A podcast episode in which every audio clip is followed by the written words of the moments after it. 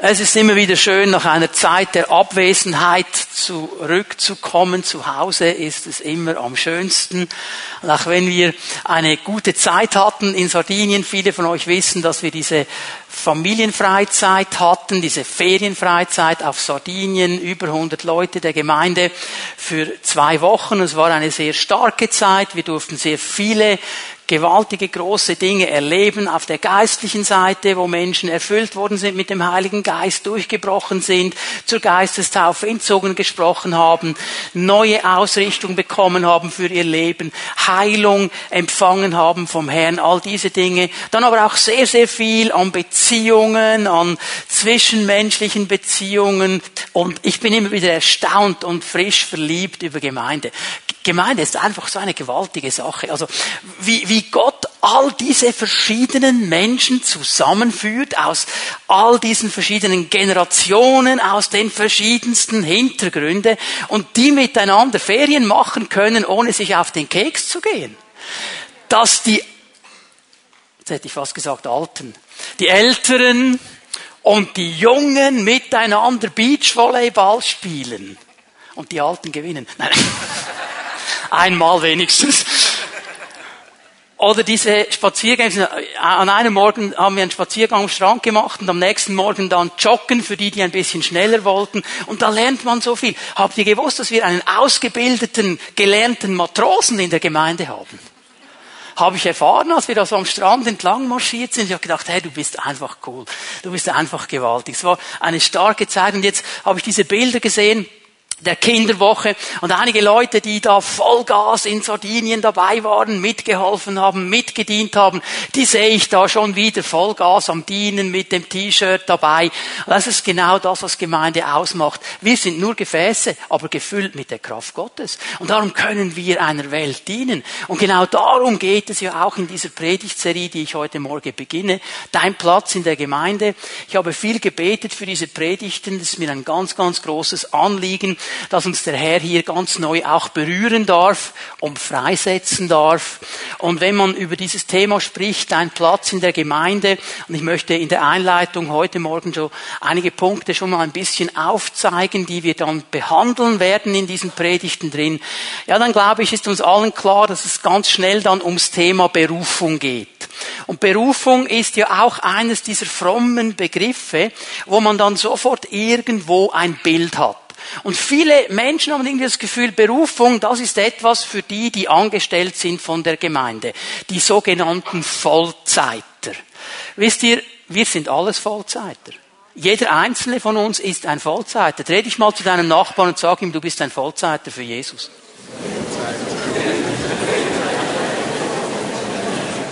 Wenn du nämlich nicht ein Vollzeiter wärst, dann würde das ja heißen, dass es gewisse Zeiten gibt in deinem Leben, da bist du nicht da für Jesus.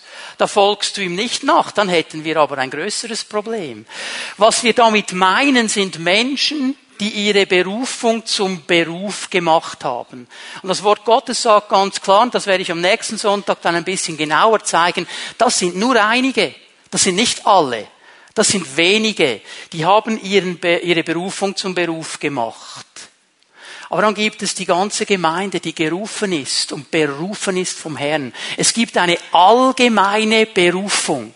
Es Berufung, die für jeden Christen Gültigkeit hat. Wir alle sind berufen, ein heiliges Leben zu leben. Wir alle sind berufen zu lieben. Wir alle sind berufen, Zeit mit Gott zu verbringen. Das sind Dinge, die ganz klar mit Berufung in Verbindung gebracht werden. Ich nenne das die allgemeine Berufung. Und dann gibt es natürlich eine spezifische Berufung, eine persönliche Berufung wo Gott in dein Leben hineinspricht und im Zusammenhang mit den Gaben, die er dir persönlich gegeben hat, dir deine Verantwortung aufzeigt, deine Bereiche aufzeigt, wo du einen Beitrag leisten kannst. Das ist dann ganz individuell und das kann ganz verschieden sein. Ich nenne das die persönliche Berufung. Auch darüber werden wir sprechen. Aber dann gibt es einen dritten Bereich und der ist mir dann ganz, ganz wichtig. Ich nenne es mal so die Lebensberufung. Über einem Leben oder die Bestimmung über einem Leben. Schau mal, ähm, das hat zu tun mit dem Plan Gottes für dein Leben. Das hat zu tun mit dem Plan, den Gott hat für dein Leben. Und hier gibt es Zeiten und Zeitpunkte, die wir beachten müssen. Es fällt mir auf, wenn man dann in ein gewisses Alter kommt, dann redet man ja auch mit den Leuten, die im gleichen Alter sind. Und wenn du so in meinem Alter bist, dann hörst du sehr schnell mal den Begriff Midlife Crisis. Hast auch schon gehört? Nicht, das ist dann, wenn man dann plötzlich ein Sportauto haben muss und das Hemd aufkettet bis hier und Goldkettchen und so weiter, das Tuppe aufsetzt, wenn man dann irgendwie etwas nachholen will, das man verpasst hat.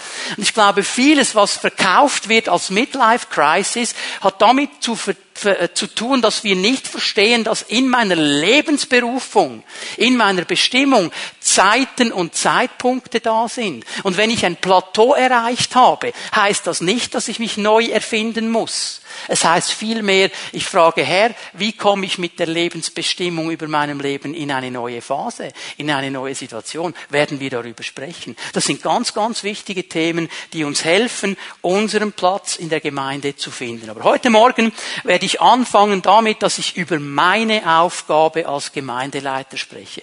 Und ich weiß, dass es jetzt nicht nach Knicke, Knicke würde sagen, der Esel kommt am Schluss, rede zuerst über alle anderen und dann über dich. Ich habe das bewusst jetzt mal umgedreht für diese Botschaften, weil ich hier etwas ganz, ganz Wichtiges legen möchte heute Morgen. Was sagt das Wort Gottes über die Aufgabe eines Gemeindeleiters? Und auch darum, dass wenn du die heutige Botschaft nicht verstehst, wenn du meine Aufgabe nicht verstehst, dann wirst du die Botschaft vom nächsten Sonntag auch nicht verstehen. Denn am nächsten Sonntag werden wir über deine Aufgabe sprechen. Wenn du nicht verstehst, was meine Aufgabe ist, wirst du auch nicht verstehen, was deine Aufgabe ist. Darum habe ich diesen Weg so gewählt. Nun fällt mir auf, wenn man über Gemeinde spricht, dann haben wir alle Bilder, wir haben alle eine Idee, wir sind alle aufgewachsen mit gewissen traditionellen Bildern. Eines davon, ein ganz, ganz starkes Bild, hier in der Schweiz auf jeden Fall, im westlichen Kulturkreis. Es gibt ein Kirchengebäude.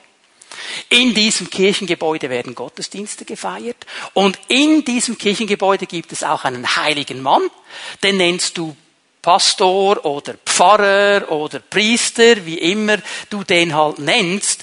Und der hat eine Aufgabe, der hat den Aufgabe, Religion zu machen für uns. Und er ist der Diener, der Diener Gottes, so werden die dann genannt. Das ist dieser traditionelle Weg, den wir alle kennen.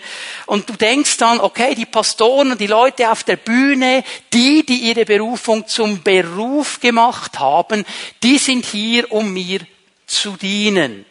Ich muss dich enttäuschen, das ist nicht richtig. Oder ich sag's mal so, es ist nur bedingt richtig.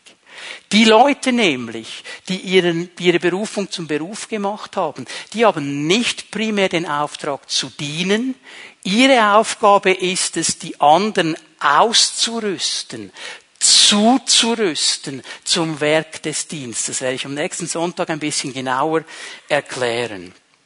Wir sind Ausrüster, Zurüster, ein modernes Wort wäre Trainer. Sehen wir das Spannungsfeld des Trainers nicht, der darf nicht mitmachen. Der steht am Rand und schreit herum und hampelt und gibt die Anweisungen, aber er darf nicht mitmachen. Er muss dazu schauen, dass seine Spieler wissen, was sie tun müssen, wenn es hart auf hart kommt. Da darf er nicht eingreifen. Das ist die Aufgabe dieser Leute.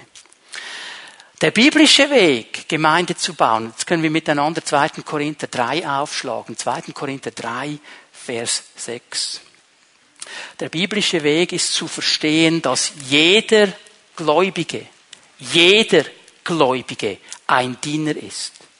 Dass jeder Gläubige eben, wie ich es am Anfang gesagt habe, ein Vollzeiter ist. Hier sagt Paulus 2. Korinther 3, Vers 6, er, der Herr, hat uns fähig gemacht, Diener des neuen Bundes zu sein. hier steht das Wort Diakonos. Also man könnte auch sagen, er hat uns fähig gemacht, Diakone des neuen Bundes zu sein. Und im Zusammenhang spricht er hier nicht einfach nur von sich und seinen Freunden, von denen, die die Berufung zum Beruf gemacht haben. Er spricht von der ganzen Gemeinde. Und er sagt über jeden einzelnen Gläubigen, du bist fähig gemacht von Ein Diener des neuen Bundes zu sein. Und das müssen wir verstehen, denn nur so kann Gemeinde gebaut werden. Wenn jeder Gläubige versteht, ich bin von Gott fähig gemacht, ein Diener des neuen Bundes zu sein. Und das bringt zwei Dinge mit sich, die ich hier ganz kurz nenne. Es bringt mit sich, dass du mindestens eine Gabe hast, mit der du dienen kannst. Mindestens eine. 1. Petrus 4, Vers 10 und 11 kannst du zu Hause nachlesen. Du hast mindestens eine. Es gibt Leute, die haben drei, vier, fünf Gaben von Gott bekommen. Und unsere Aufgabe ist, mit diesen Gaben als gute Verwalter zu dienen. Die nicht für uns zu behalten, sondern zum Wohle anderer einzusetzen. Und das Zweite, was ich hier ganz klar und ganz spitz sage, und ich sage es darum spitz, weil es absolut diametral entgegensteht, was unsere Gesellschaft sagt. Unsere Gesellschaft sagt, du musst schauen, dass du Fun hast. Du musst etwas erleben. Da muss Action her. Da musst du das haben und das haben und das haben und das haben und so weiter. Das ist der Drive, den leider auch viele Christen übernommen haben. Sie wollen irgendwo eine Action. Da muss ich hin, da muss ich hin und Hauptsache es geht gefühlmäßig etwas ab. Ich sage dir jetzt etwas, was mir ganz wichtig ist. Du wirst nur dann ein erfülltes Leben leben, wenn du deine Gabe erkannt hast und mit ihr dienst sonst wirst du nie erfüllt sein. Du wirst wie ein Hamster im Hamsterrad herumrennen und irgendetwas hinterherrennen, das du nie erreichen willst, weil du nie in die Bestimmung Gottes kommst. Nie in das hinein, das er für dein Leben gesetzt hat. Tom hat mir erzählt, das ist interessant, die Leute, die da mitgemacht haben in der Kinderwoche und von morgens früh bis abends spät einfach dran waren, Ferien gegeben hatten, sich eingesetzt haben, die sind am Schluss zu ihm gekommen, haben sich bedankt, dass sie dienen durften. Der hat sie nicht bezahlt dafür. Die kam, da ist etwas von dieser Erfüllung, die Gott in unsere Leben hineinlegt, wenn wir drin sind in dem, was er für uns bereit gemacht hat. Wir alle sind Diener. Meine Aufgabe als Gemeindeleiter besteht sehr stark darin, dich auszurüsten, dich zuzurüsten, damit du dieses Werk des Dienstes tun kannst, damit du freigesetzt bist dafür. Aber wenn du das nicht verstehst, dann kommst du jeden Sonntag in den Gottesdienst und du denkst, okay, sein Job ist es, mir zu dienen der muss jetzt eine gute Predigt bringen. Der muss jetzt schauen, dass der Lobpreis gut läuft. Der muss schauen, dass die Temperatur angenehm ist und dass alles in Ordnung ist für mich. Und du hast nicht verstanden, um was es dem Herrn wirklich geht. Es ist diese Zweiteilung, die wir alle gut kennen. Klerus und Laien. Der Klerus, das sind die geistlichen Profis, die sind ausgebildet, die tun den Dienst und die Laien, das sind eben Laien, die checken es nicht, die sitzen einfach da und hören zu. Es interessant ist ja der Begriff Klerus, woher der kommt. Der kommt von einem griechischen Wort. Kleros ist ein griechisches Wort und bedeutet Erbe, Anteil, los. Und weißt du, wir alle sind Erben Gottes. Jeder einzelne von uns ist Erbe, wenn wir zu Gott gehören. Jeder einzelne von uns hat Anteil am Reich Gottes bekommen. Über jeden von uns hat Gott sein Los geworfen und gesagt, dich will ich. Ich weiß nicht, ob es daher kommt, dass in Apostelgeschichte 1, als der zwölfte Apostel dann gewählt worden ist, das Kleros geworfen wurde, um herauszufinden, wer es war. Und wir dann dieses Bild haben, das sind die Profis, die wissen, wie es geht. Aber hör mal so, kannst du Gemeinde nicht bauen. Und genau diese Entwicklung, die ziemlich früh in der Kirchengeschichte kam, hat dazu geführt, dass Gemeinde sich einseitig entwickelt hat und nicht in das Potenzial hineinkam, das sie eigentlich haben kann. Wir kommen in den Gottesdienst und wir hören dem Klerus zu, wie er Religion macht. Das hat nicht so viel mit uns zu tun, das ist eine gute Schau und dann haben wir unsere geistliche Pflicht wieder erfüllt und gehen nach Hause bis am nächsten Sonntag. Das hat nichts mit dem zu tun, was Gott sieht.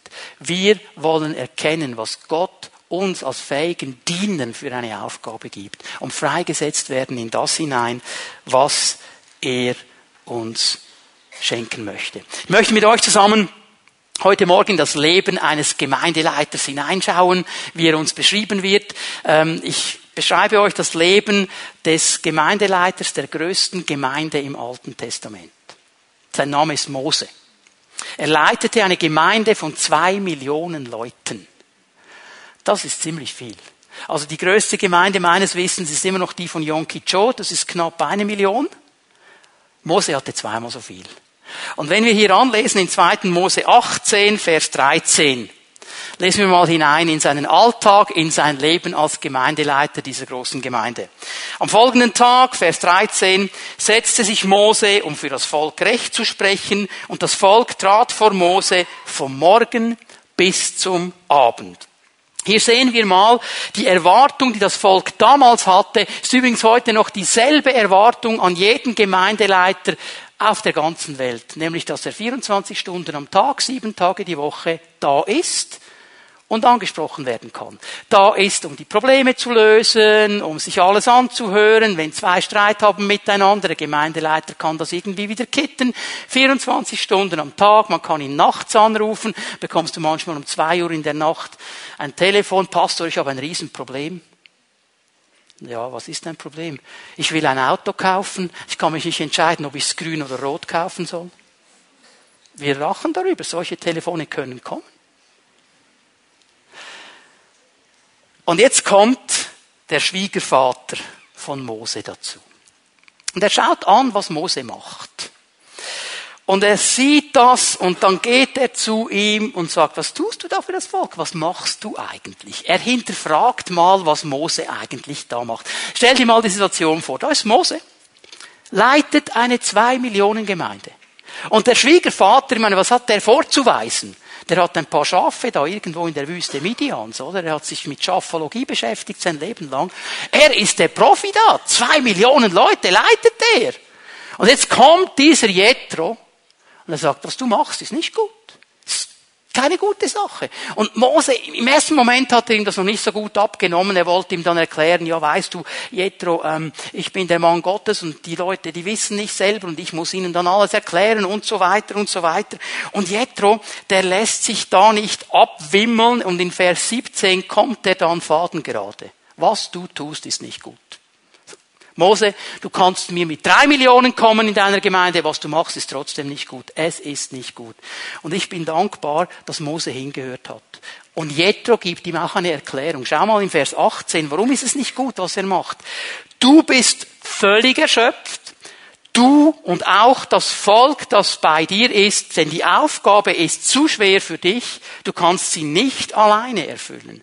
Vers 18, dieses Wort, du bist völlig erschöpft, dieses hebräische Wort bedeutet verwelkt sein. Du bist völlig verwelkt, du wirst verwelken, Mose. Du wirst nicht mehr weiterblühen können. Du wirst erschöpft sein. Du wirst ausbrennen, wäre das normale Wort. Wenn du mit diesem Takt weitergehst, Mose, du wirst ausbrennen. Und weißt du, was das Tragische an der Sache ist? Nicht nur du, Mose, sondern das Volk auch. Für dich wird es nicht gut kommen und für die Gemeinde wird es nicht gut kommen. Es wird für beide nicht gut kommen.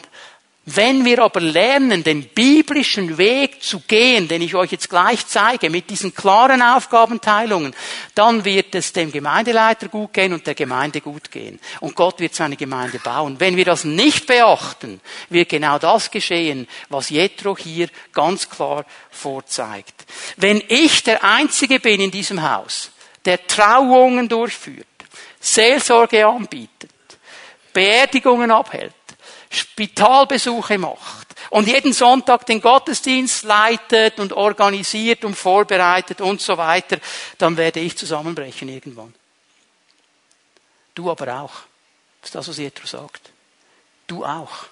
Nicht nur der Leiter, sondern die ganze Gemeinde. Das wollte Gott nie. Gott wollte nicht, dass eine Person alles alleine schmeißt. Das ist das Bild des Klerus, das so falsch ist.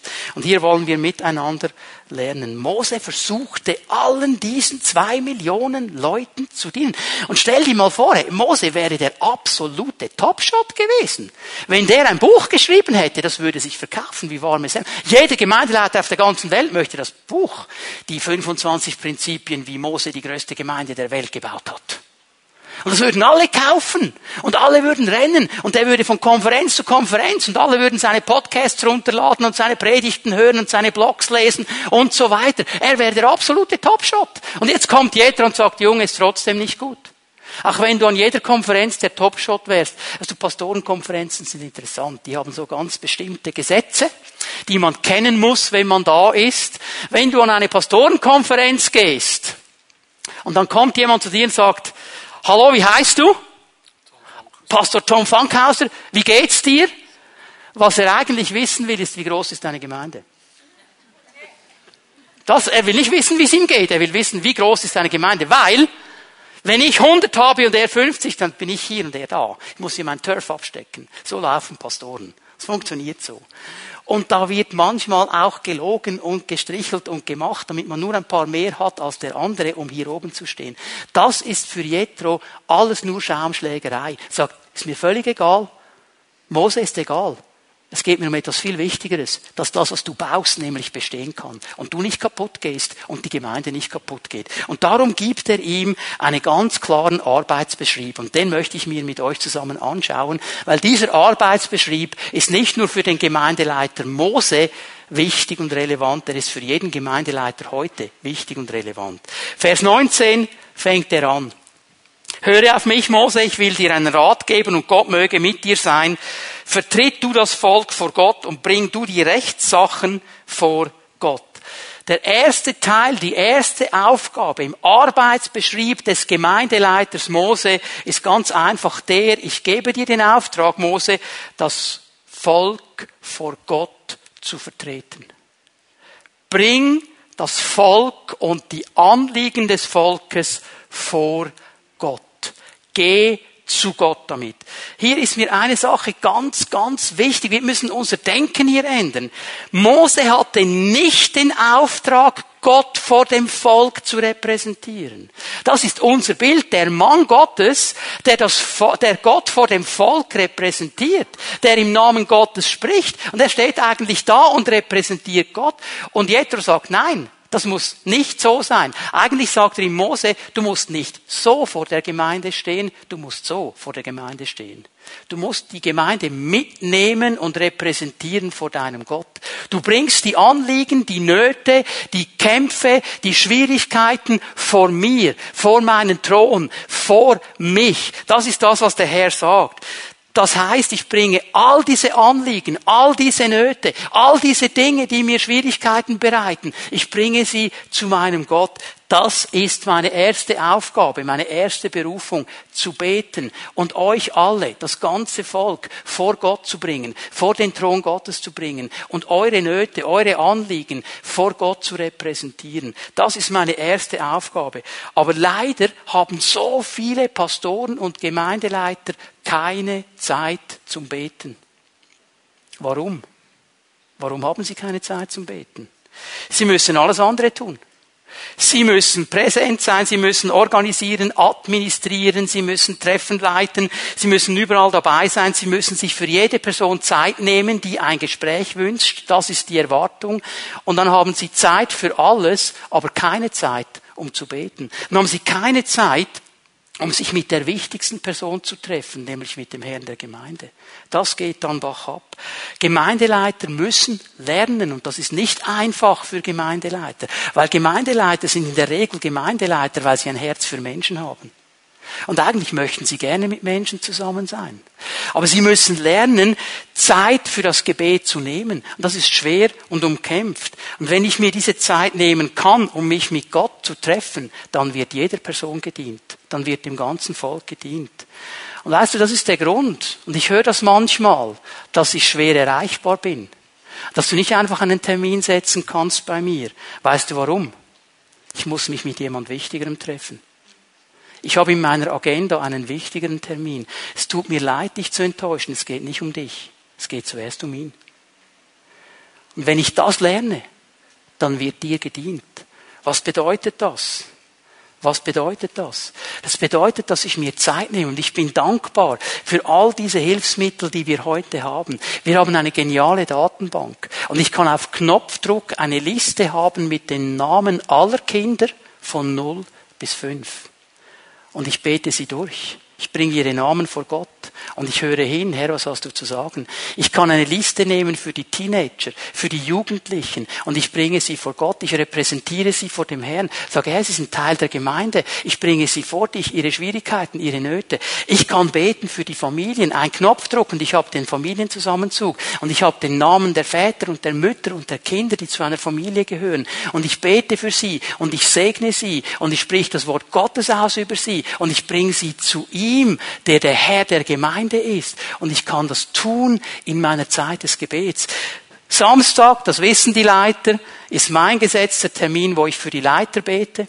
Ich nehme mir Zeit für die Leiter der Gemeinde zu beten. Ich sehe ihre Namen, ich bete für sie und Gott spricht zu mir und dann bekommen sie ein SMS mit dem, was Gott mir gesagt hat. Jeden Samstag.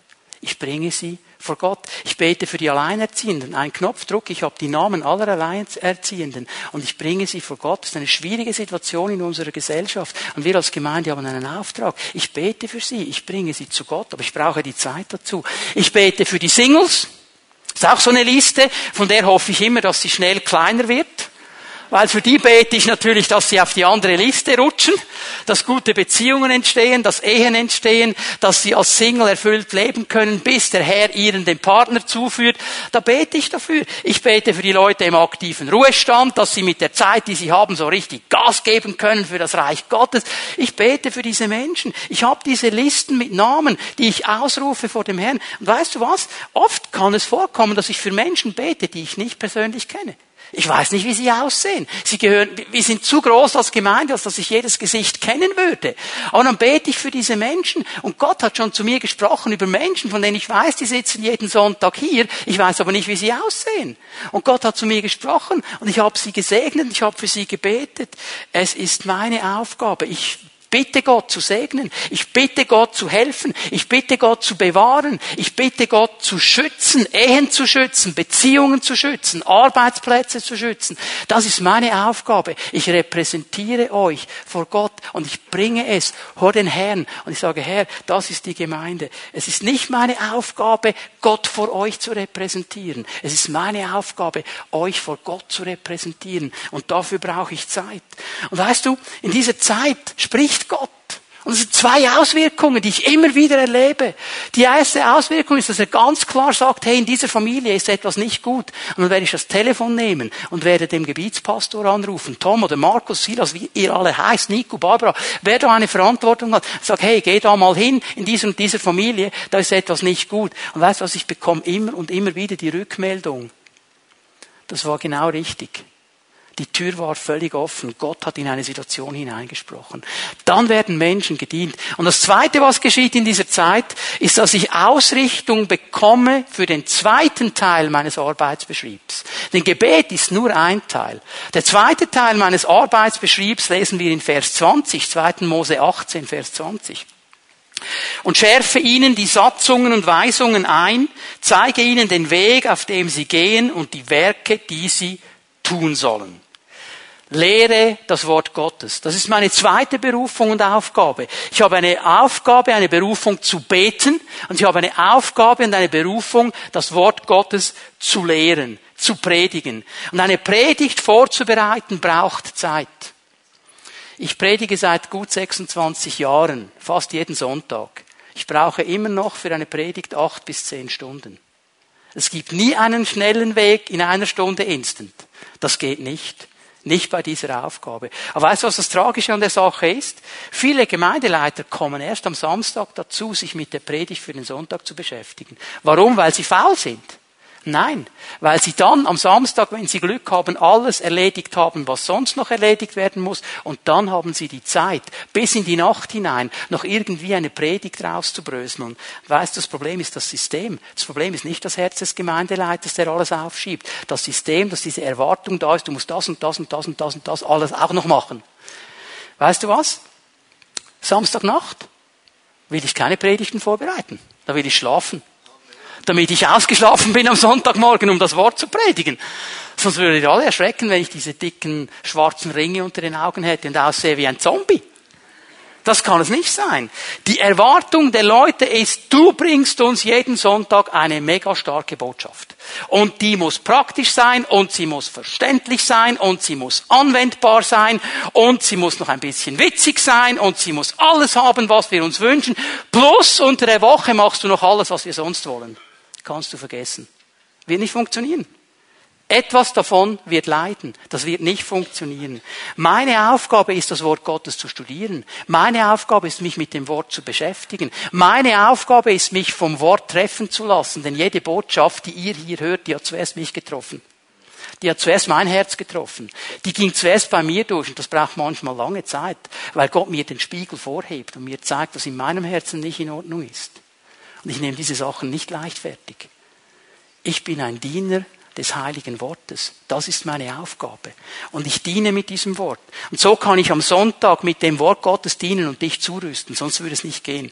Vers 20 betont Jethro zwei ganz wichtige Dinge. Lehre ihnen den Weg, den sie gehen sollen. Hier geht es eigentlich um Charakter. Hier geht es um Herzensveränderung. Das ist nicht beliebt in unserer heutigen Zeit. Wir wollen nicht verändert werden. Wir wollen irgendwo ein Event haben. Wir wollen einen Hype haben. Wir suchen eine schnelle Lösung. Wo ist der Mann mit der Salbung? Der soll mir die Hand auflegen und Problem gegessen. Wird nicht funktionieren. Hör mal, wenn unsere Herzen nicht verändert werden, werden wir nie klar stehen mit dem Herrn. Es braucht diese Herzensveränderung. Es braucht aber auch, lehre ihnen die Werke, die sie tun sollen dass wir lernen, die Werke zu tun, die Gott uns bereithält. Und ich sage es mal so, wir brauchen beides. Eine Person, die sich charakterlich nicht entwickelt, wird nie richtig und Frucht bringen mit ihren Gaben umgehen können. Salbung ist eine Sache. Und viele Leute haben Salbung, das ist ein Geschenk von Gott, aber sie entwickeln nie ihren Charakter.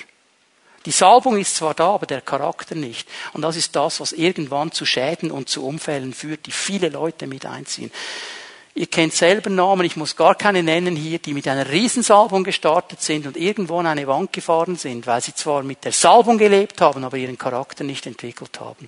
Wir brauchen beides. Wir brauchen beides. Es ist meine Aufgabe, das Wort Gottes zu lehren. Und eine dritte Aufgabe bekomme ich noch dazu. Vers 21.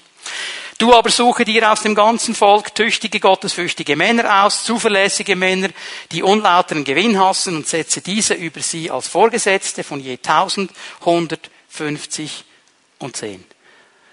Die dritte Aufgabe, die Mose bekommt von Jethro, ist entwickle Leiter. Entwickle Leiter, die mit dir tragen. Du kannst das nicht alleine. Du brauchst diese Leute. Und es ist interessant, dass genau dieser Punkt in der Apostelgeschichte aufgenommen wird. Apostelgeschichte 6 kannst du mal aufschlagen. Der erste Konflikt, die erste große Diskussion in der jungen Gemeinde. Die Gemeinde hatte damals auch die Verantwortung, sozial zu helfen, Menschen zu dienen. Und ähm, so hat man den Witwen geholfen, die kein Einkommen hatten. Man hat ihnen Nahrung gegeben. Die Gemeinde ist gewachsen und da ist etwas geschehen in dieser Gemeinde drin. Da wurde einfach ein Teil der Witwen, die wurden übersehen.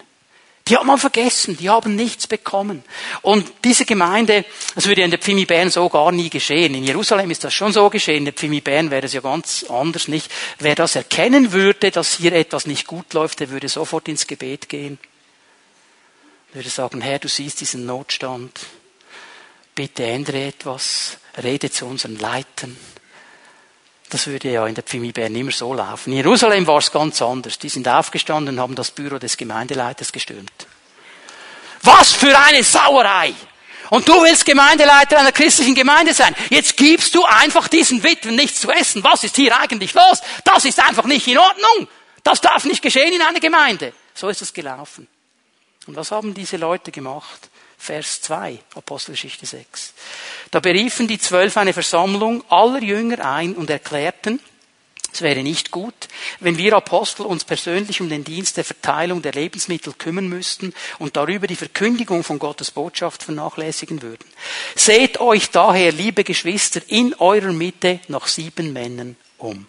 Sagt, Leute, es ist nicht in Ordnung, es gehört nicht in unseren Arbeitsbeschrieb, es gehört nicht zu unserer Aufgabe, diesen Dienst wahrzunehmen. Es ist ein wichtiger Dienst. Es ist ein ganz wichtiger Dienst, aber der ist nicht auf unserem Tisch. Sucht euch Leiter, die diese Aufgabe übernehmen und die setzen wir frei. Warum haben sie so argumentiert? Vers 4. Wir selbst aber werden uns weiterhin ganz auf das Gebet und den Dienst der Verkündigung konzentrieren. Also wir werden genau das umsetzen, was Jethro dem Mose gesagt hat und bei uns in der Gemeinde läuft es genauso.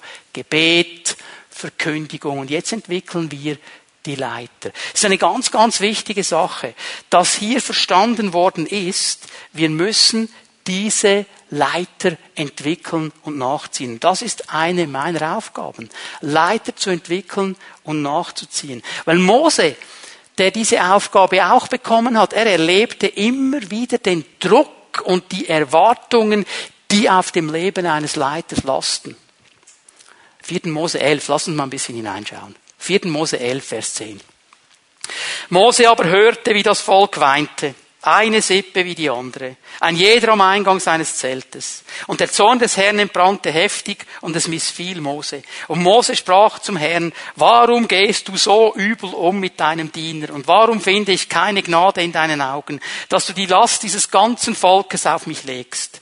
Habe denn ich dieses ganze Volk empfangen oder habe ich es gezeugt, dass du zu mir sagst, trage es an deiner Brust, wie der Wärter den Säugling trägt?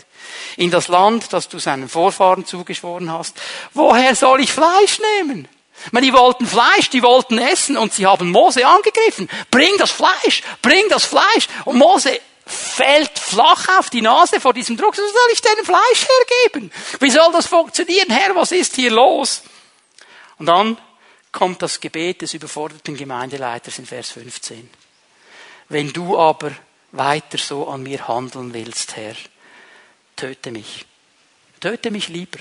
Bring mich um. Bring mich um, wenn ich Gnade gefunden habe. Also wenn noch ein bisschen Gnade da ist, Herr, dann bring mich um. Hol mich zu dir. Ich halte das nicht mehr aus.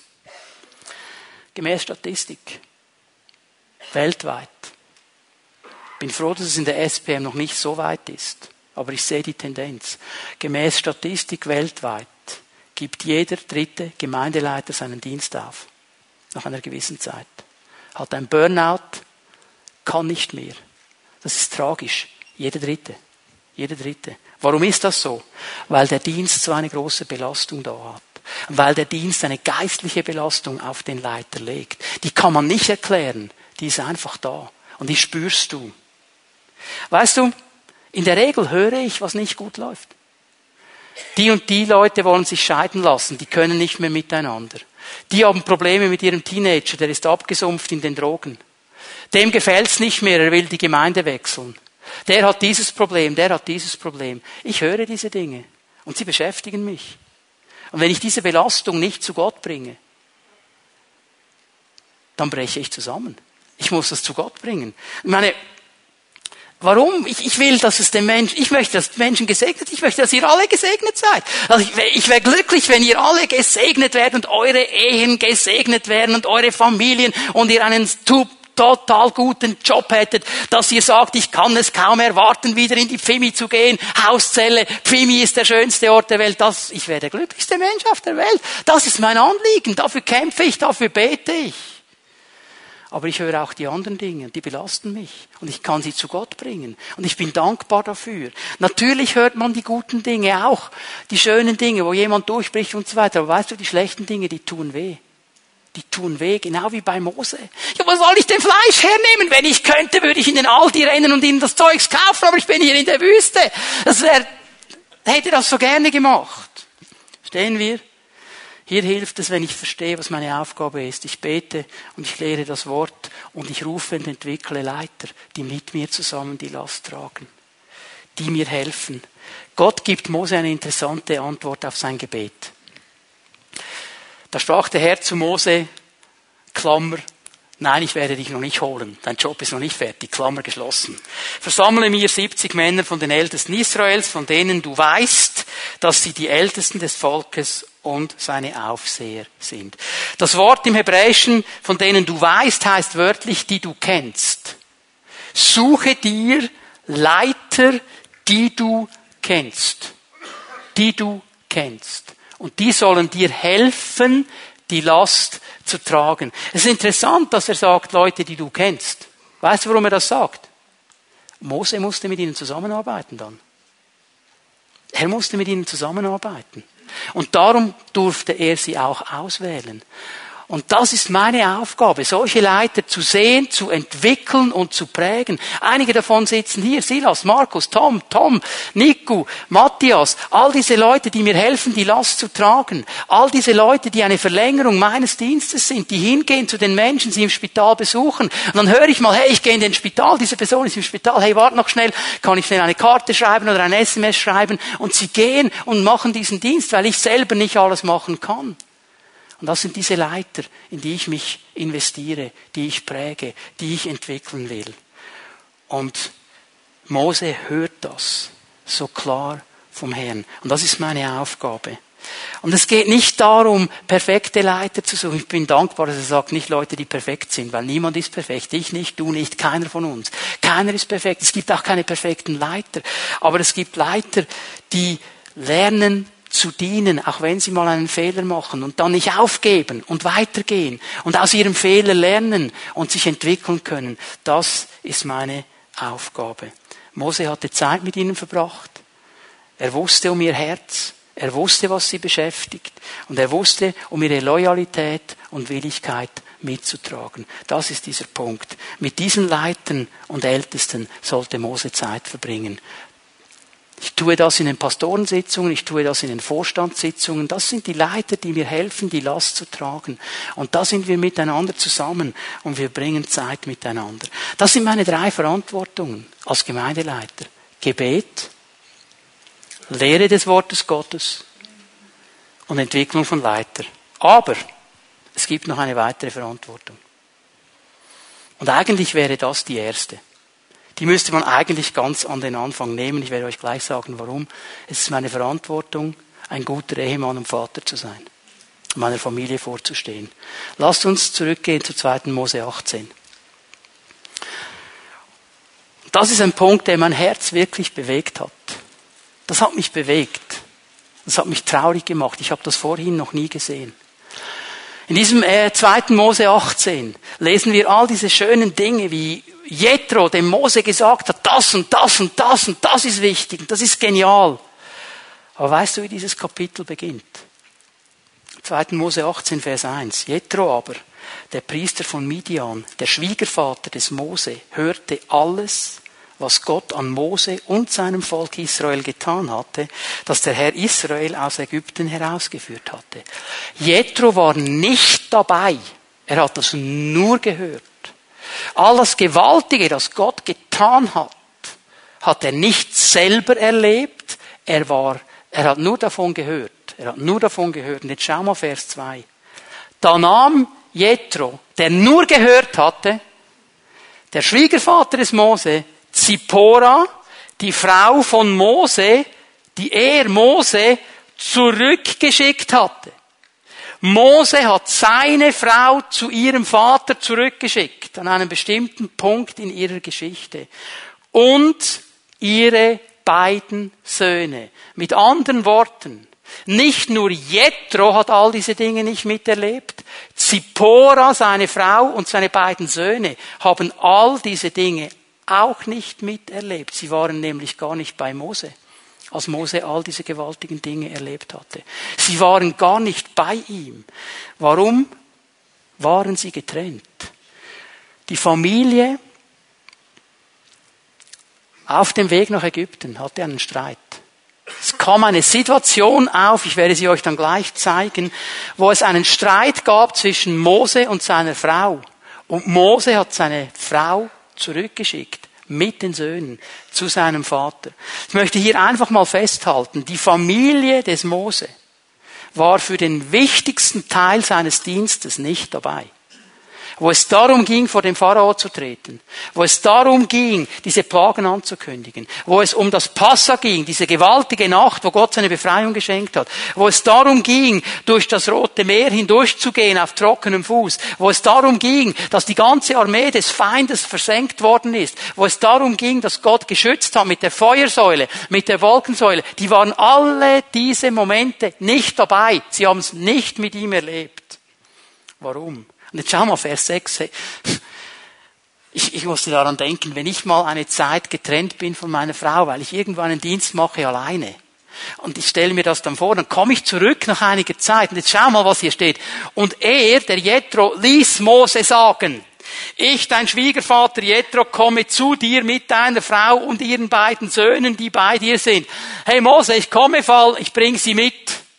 Das ist so schräg. Wenn ich nach Hause komme von einem Dienst, mein Schwiegervater würde sagen, du, ich bring dir dann deine Frau und die Kinder zurück. Sagen, hallo, was ist jetzt los? Ich kann kaum warten, dass ich sie wieder sehe. Da muss doch der Schwiegervater nicht noch mischen. Hier ist etwas geschehen. Sagt Mose, jetzt kommst du mir nicht mehr aus der Schlinge. Jetzt kommst du mir nicht mehr raus. Jetzt wird die Sache geklärt. Das sagt er ihm eigentlich. Was ist geschehen? 2. Mose 4. 2. Mose 4. Der Herr sprach zu Mose in Midian, geh zurück nach Ägypten, denn alle, die dir nach dem Leben trachteten, sind gestorben. Hier bekommt er den klaren Auftrag, Mose, zurück nach Ägypten. Da nahm Mose seine Frau und seine Söhne und setzte sie auf den Esel. Die waren dabei. Er hat sie mitgenommen. Er hat nicht von Anfang an geplant, ihr bleibt zu Hause. Er wollte sie dabei haben. Mose nahm den Gottesstab in seine Hand. In diesen Versen drin, 20 bis 23, ist sehr viel beschrieben von Auftrag, von äh, Ausrüstung. Ich kann das hier nicht alles auslegen, weil ich die Zeit dazu nicht habe. Aber Mose wusste ganz genau, was seine Aufgabe ist. Er wusste ganz genau, was seine Ausrüstung ist. Er wusste alles, um was es geht. Und jetzt kommt Vers 24. Unterwegs aber, im Nachtlager, trat ihm der Herr entgegen und wollte ihn töten. Hallo? Was ist jetzt los? Jetzt hat ihm doch Gott einen Auftrag gegeben und in der Nacht, wenn der Mose pennt, will Gott ihn töten. Was ist hier los? Das ist eine der schwierigsten Stellen im Alten Testament. Gott will Mose töten. Vers 25. Da nahm Zippora einen scharfen Stein, schnitt die Vorhaut ihres Sohnes ab und berührte damit seine Füße und sprach, ein Blutbräutigam bist du mir. Da ließ er Gott von ihm Mose ab. Der Beschneidung wegen sagten sie damals, Blut, Bräutigam. Was ist das Problem an der ganzen Geschichte? Das Problem ist folgendes. Mose war drauf und dran, etwas zu predigen, etwas umzusetzen, was er in seiner Familie nicht gelebt hat.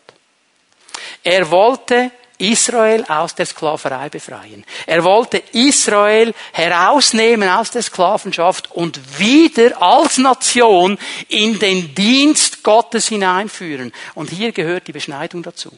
Weil die Beschneidung hat dieses Volk als Volk Gottes gekennzeichnet. Darum sollten sie sich beschneiden. Das war schon lange vor Mose so. Als ein Zeichen dieses Bundes.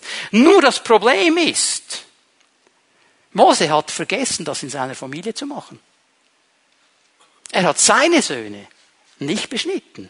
Und er hat seine Frau auch nicht darüber belehrt und ihr gesagt, um was es geht. Weil, Leute, vergessen wir eines nicht. Zippora war keine Israelitin.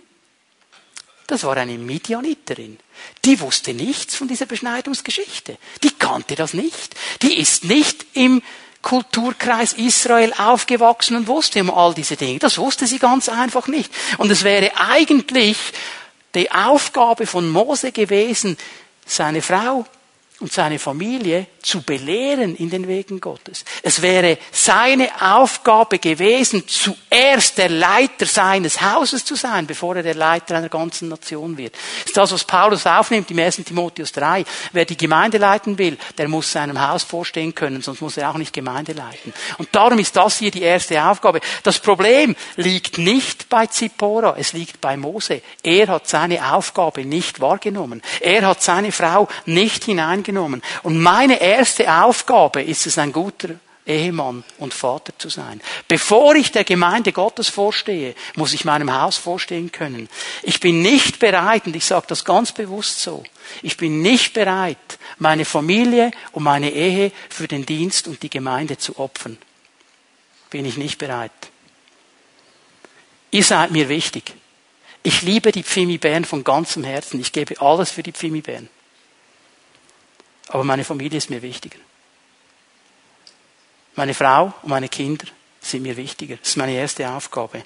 Und darum verbringe ich Zeit mit Gott und ich verbringe Zeit mit meiner Familie. Denn wenn ich meine Familie verliere, kann ich nicht mehr beten.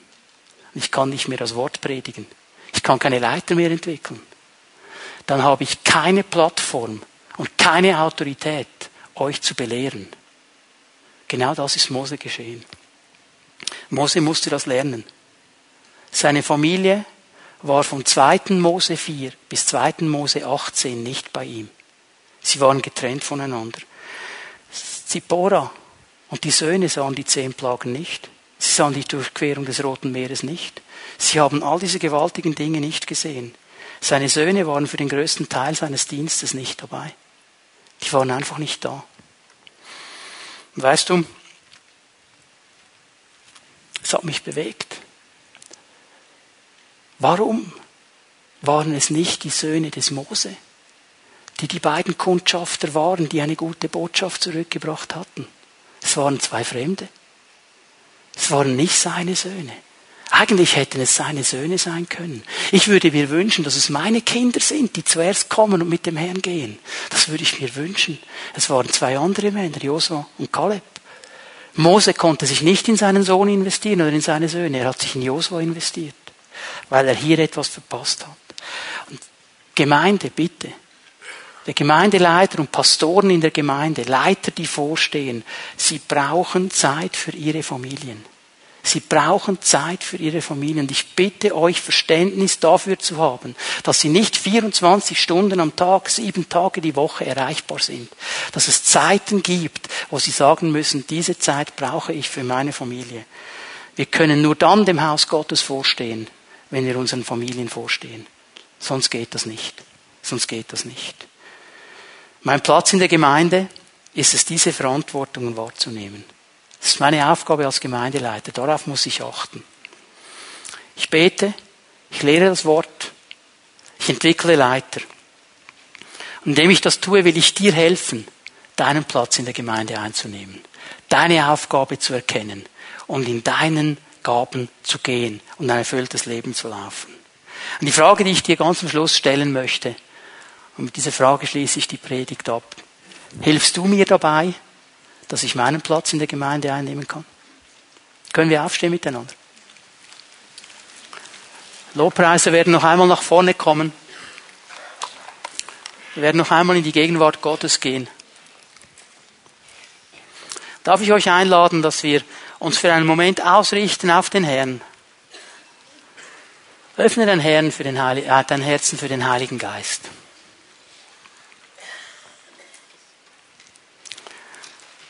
Ich möchte dich einladen, dass wir alle miteinander für einen Moment unsere Augen schließen.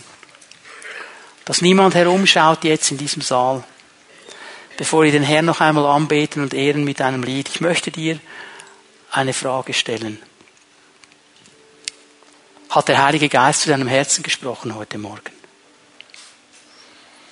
Und wenn er zu deinem Herzen gesprochen hat, dann möchte ich dich einladen, dass jetzt, wenn niemand herumschaut in diesem Raum, dass du deine Hand ausstreckst zu ihm, sagst, Herr, ich habe dein Reden verstanden. Und ich werde tun, was du mir gesagt hast. Streck einfach deine Hand aus zu ihm. Das sind viele Hände. Und ich danke dir, Herr, für all diese Personen, für all diese Männer und Frauen, zu denen du gesprochen hast heute Morgen. Und ich bitte dich, Geist Gottes, dass du ihnen hilfst, dass das, was sie gehört haben von dir, umgesetzt wird. Dass da, wo sie erkannt haben, ich muss Bilder ändern oder Überzeugungen ändern, ich muss Entscheidungen treffen, dass sie von dir die Kraft haben, Geist Gottes, das auch zu tun. Und ihr Leben in eine neue Richtung zu lenken. Ich danke dir, Herr, dass du das tun wirst. Du bist der gute Herr und jeder von uns ist dir wichtig und du hast für jeden von uns einen Platz in deiner Gemeinde und du lässt uns das erkennen in den nächsten Wochen, die vor uns stehen. Und ich danke dir dafür, für dieses große Potenzial, das die Pfimi Bern ausmacht. In Jesu Namen. Amen.